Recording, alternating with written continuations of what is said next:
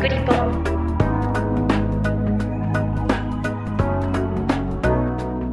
この番組はすべての都道府県や海外約50都市に取材拠点があり全国の新聞社や放送局海外メディアにニュースを配信している共同通信社がお送りします。キクリポでは共同通信が発信するウェブコンテンツ47リポーターズを執筆した記者に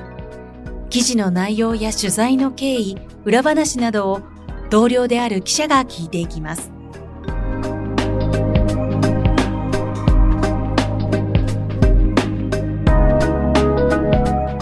本日のナビゲーターはデジタルコンテンツ部のメラです。今回は牛66頭を襲って今年7月に駆除されたヒグマの OSO18 について釧路支局の安倍凛と記者に話を聞きます。安倍さんよろしくお願いします。よろしくお願いします。安倍さんは釧路支局に来られてどのくらい経つんですか？記者的も含めて教えてください。あ僕は2022年の4月に入社しまして、はい、そこから記者になったんですけれど、うん、まず1年目は札幌で過ごしまして、で今年の5月に、まあ、釧路に来て、今、だからちょうど半年ぐらい経ったところですね。まだ記者2年目ってことですね。まだまだあの本当に勉強中というかペーペーなのでいえいえ。いろんなことを楽しみつつという感じですが。普段は何の担当されてるんですか？釧路支局はあの支局員が記者は2人なので、はい、主だった担当っていうことはあんまりなくてですね、まあ、取材の中で多いのは例えば根室市で北方領土の取材をしたりであるとか、あとはまあ北海道のまあ、同等にいるので一次産業農業漁業とかの取材を、まあ、2人でこう手分けしつつやってることが多いですね。なるほど。で今回あの割と世間にも知られるようになったかと思うんですけどこのヒグマの OSO18 についての話題なんですけれどももともと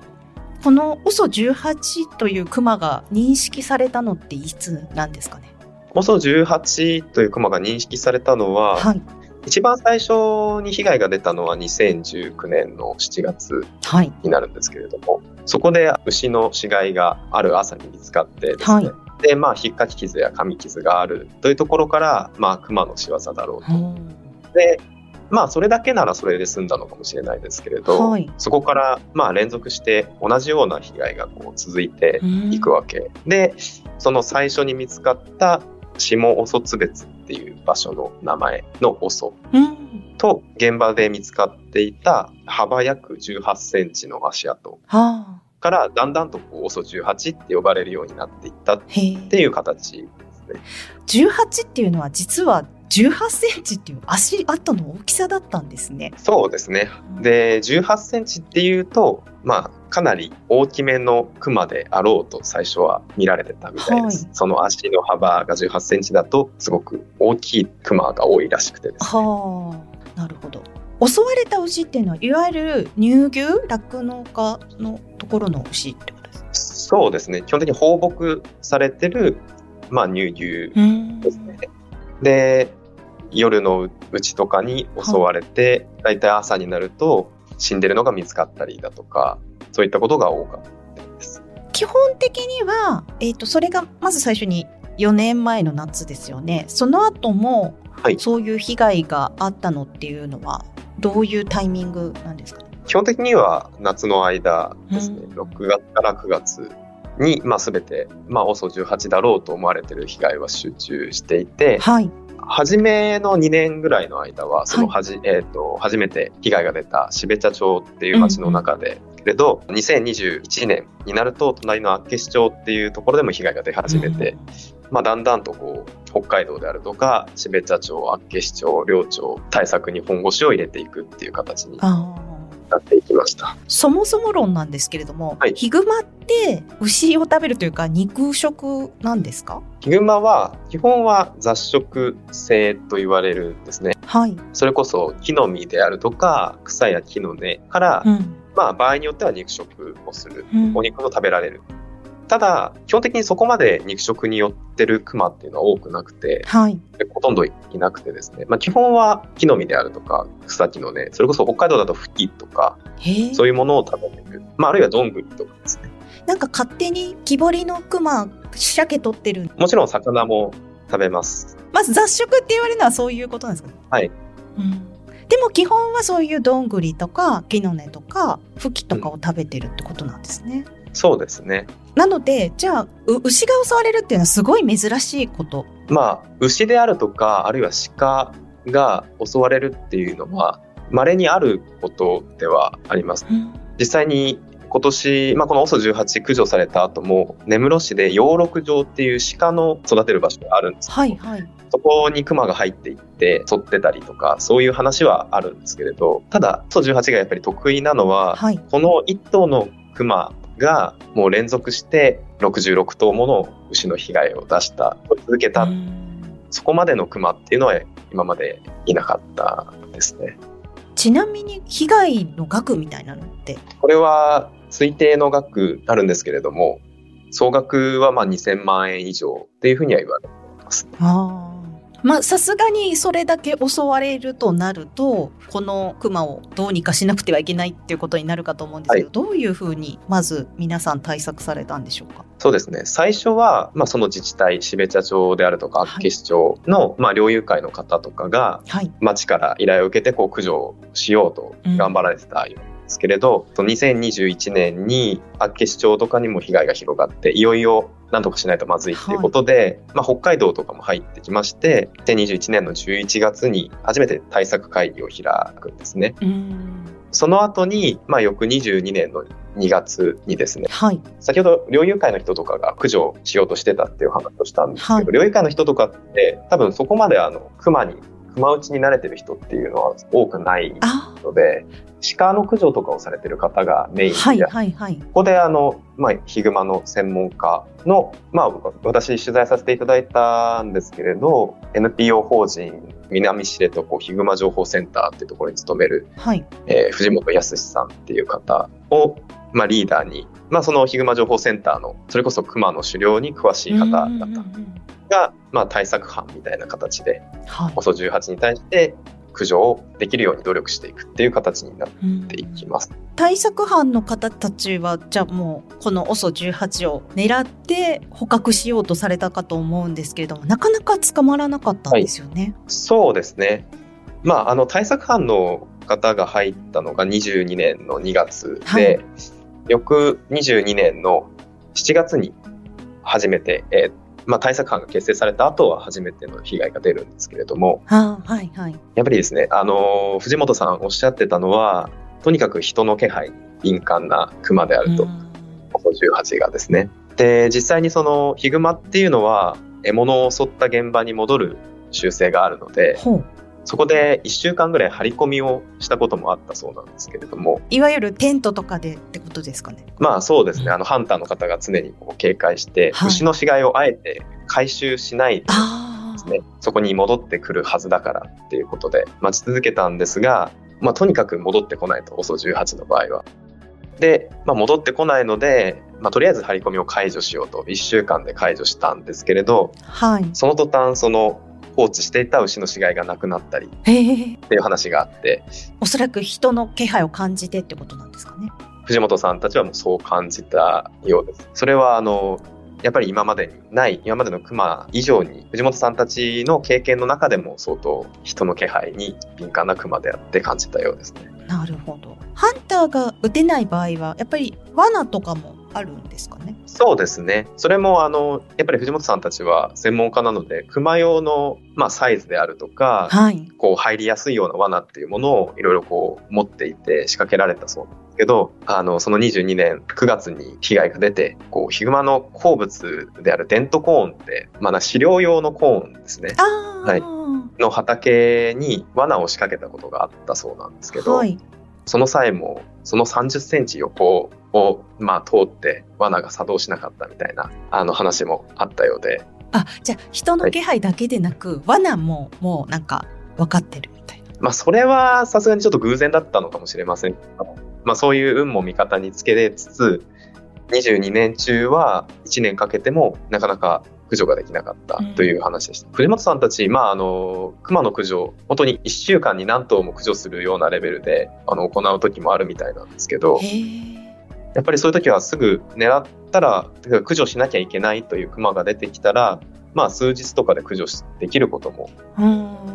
あがほとんどのようなんですけど、はい、OSO18 に関しては、その22年中は駆除ができなかったようですね。ク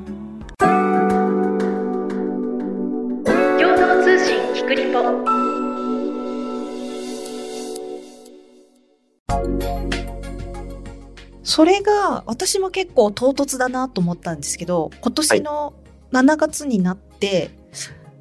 はい、OSO18 駆除されましたみたいなニュースが流れたんですが、この経緯を教えてもらってもいいですか？ニュースが流れたのは8月の終わりだったんですけど。そうか。そういうことですね、実はその1ヶ月前に7月の終わりに駆除していたヒグマもう肉も出荷しちゃってどこに行ったかわからないんだけれど実は OSO18 でしたっていう話が、はい、あの出まして。それはまあ7月30日の話なんですけど、はい、基本的に被害が出てたのは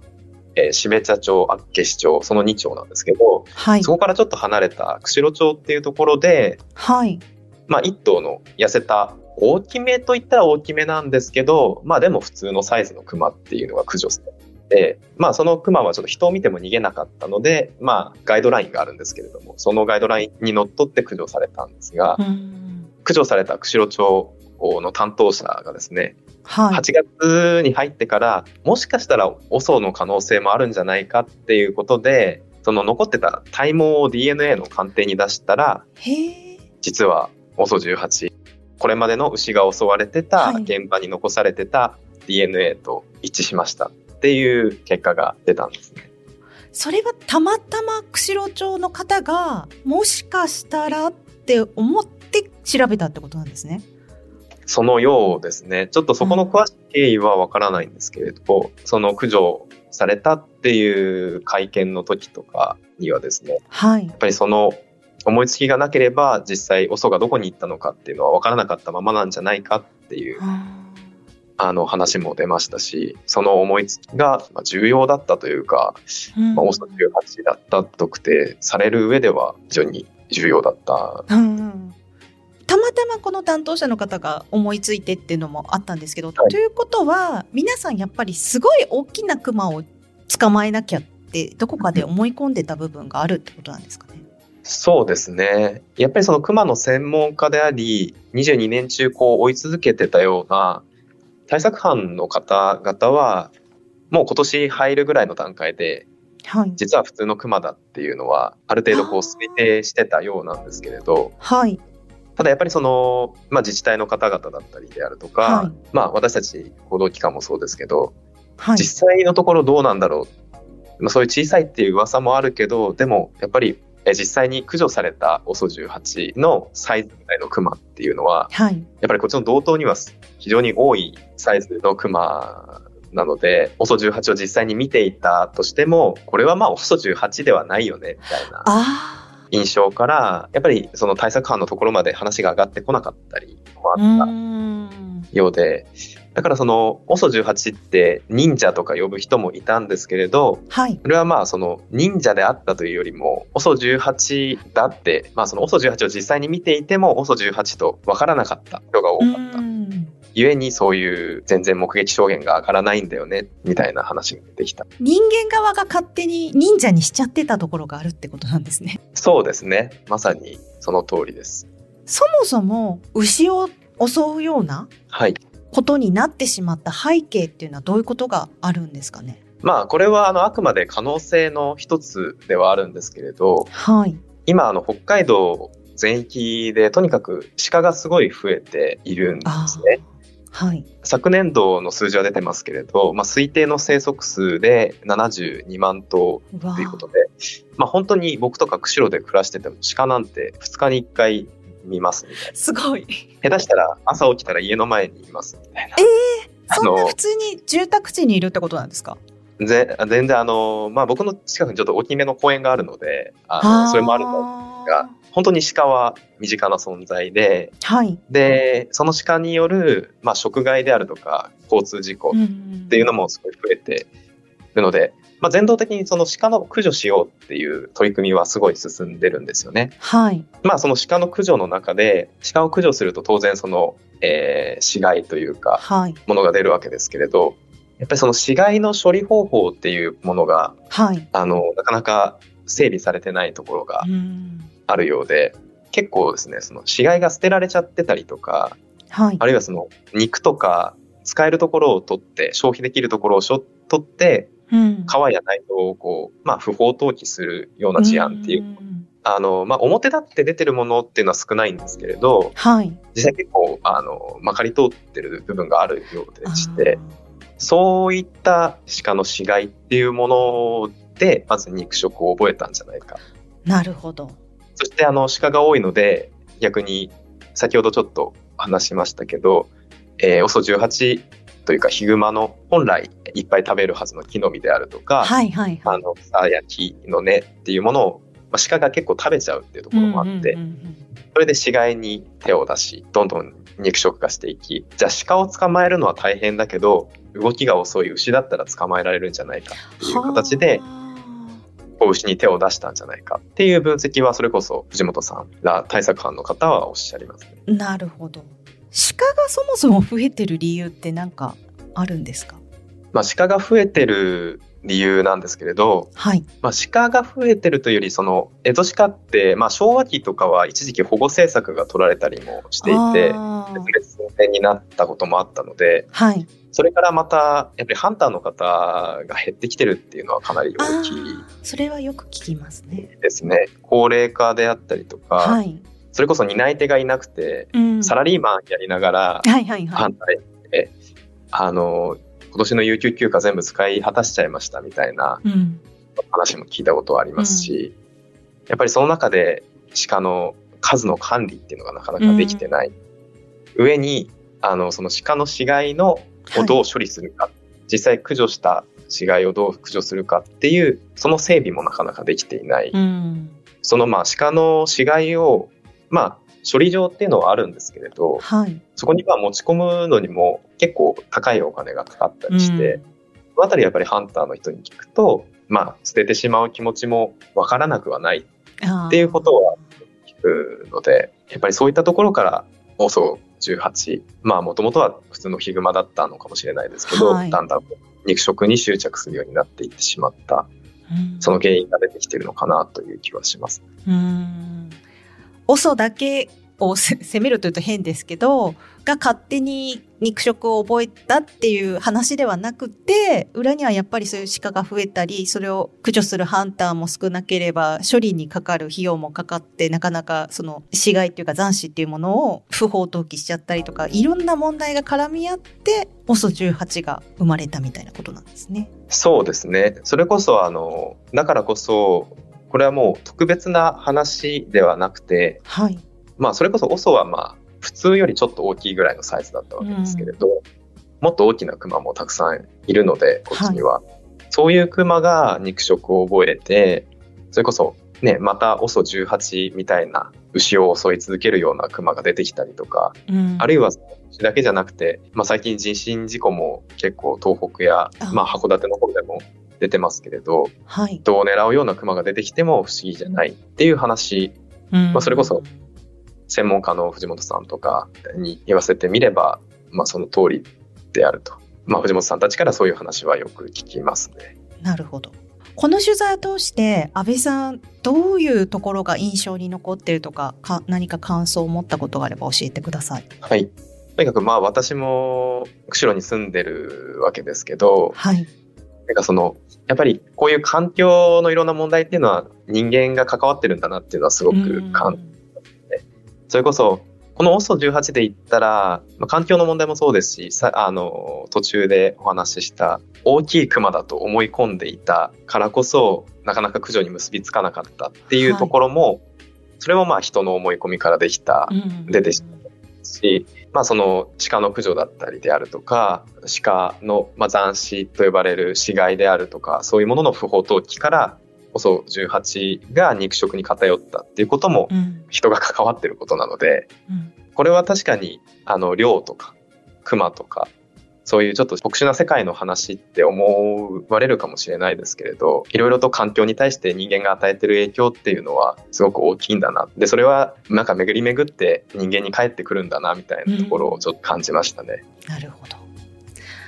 残念ながらそろそろお時間です。えー、キクリポへのリクエストや感想は番組の概要欄にあるフォームからお寄せいただくか、ハッシュタグキクリポをつけてぜひポストしてください。キクリポ公式インスタグラムでは更新情報をお届けしています。こちらのフォローや書き込みもお待ちしています。ポッドキャストをお聞きいただく Apple Podcast、Spotify、Google Podcast、Amazon Music など各種アプリでの番組のフォローもぜひお願いします。フォローをいただくことで番組の更新情報が受け取れるほか、ポッドキャストランキングに反映されますので、制作する私たちの大きな励みになります。各種アプリでの星の評価や Apple Podcast では番組のレビューも書けますので、評価やレビューをいただけたら嬉しいです。えー、長くなってしまいましたが、今回は牛66頭を襲ってきたヒグマ OSO18 の駆除について、釧路支局の安倍凛斗記者に話を聞きました。安倍さん、ありがとうございます。ありがとうございました。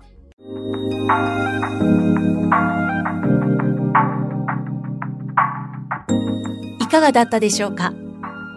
共同通信キクリポではリスナーの皆さんからのご意見ご感想をお待ちしています。番組の概要欄にあるメッセージフォームからお寄せください。ハッシュタグキクリポをつけたつぶやきやキクリポ公式インスタグラムへのメッセージも大歓迎です。番組やインスタグラムのフォローもぜひお願いします。